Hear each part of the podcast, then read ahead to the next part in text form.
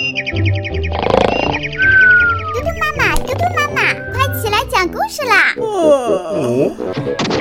妈妈讲故事啦！嘟嘟妈妈现在开始讲故事。你好，小朋友，我是嘟嘟妈妈。今天呢，我要给你讲的故事的名字就叫《带香味儿的音乐》。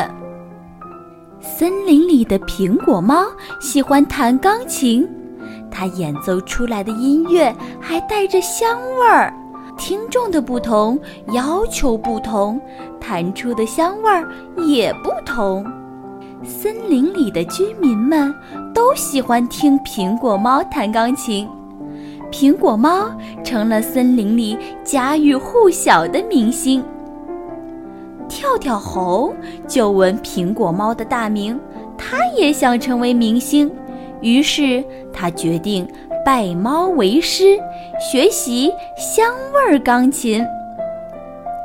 跳跳猴喜欢吃桃子，他要求苹果猫为他弹奏一曲桃子香味儿的音乐。苹果猫不假思索地弹奏出一首欢快的音乐。神奇的是，随着音乐的起伏，一阵又一阵令跳跳猴流口水的桃子香味儿扑鼻而来。跳跳猴高兴地说：“苹果猫师傅，您这老师我认定了。”苹果猫见跳跳猴如此诚心，便答应了他。跳跳猴跟着苹果猫学了好几天，天天就是枯燥无味的指法练习，什么香味也弹不出来。跳跳猴着急地说：“老师，我天天这么练也没效果呀，没弹出什么香味来呀。”苹果猫解释道：“指法练习不仅仅是基本功，更重要的是锻炼你的注意力。”差不多了，我都练这么久了，基本功已经学会了，注意力也集中了。你就快教我弹出香味儿的窍门吧！苹果猫将自己的独门功夫告诉给了跳跳猴。嗯，在演奏的时候，将所有注意力全部集中到你要弹出的香味儿上，就这么简单。跳跳猴感到很纳闷儿。嗯，说简单也简单，说难也难。可是啊，你要把每首音乐牢记在心，在演奏的时候要想着你要弹的香味儿。跳跳猴按照老师的要求练了好几天。嗯，他说：“老师，我学的差不多了，我要举办我的首场音乐会。”苹果猫有点不太相信。哦，你这么快就学会了？当然，我聪明伶俐嘛。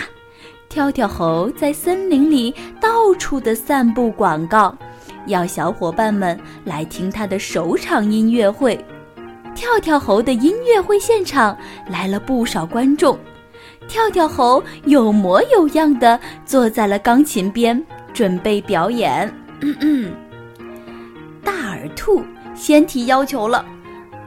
我爱吃胡萝卜，给我弹个胡萝卜香味的音乐吧。跳跳猴嗯点了点头，开始演奏。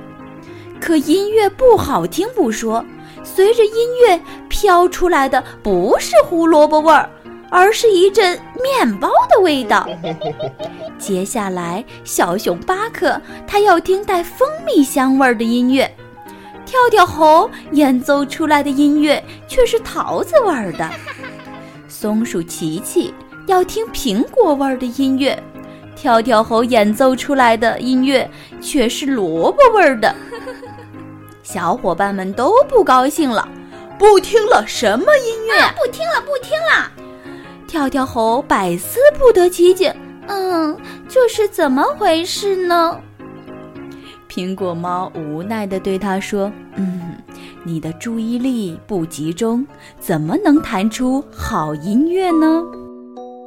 好了，今天的故事就讲到这儿啦。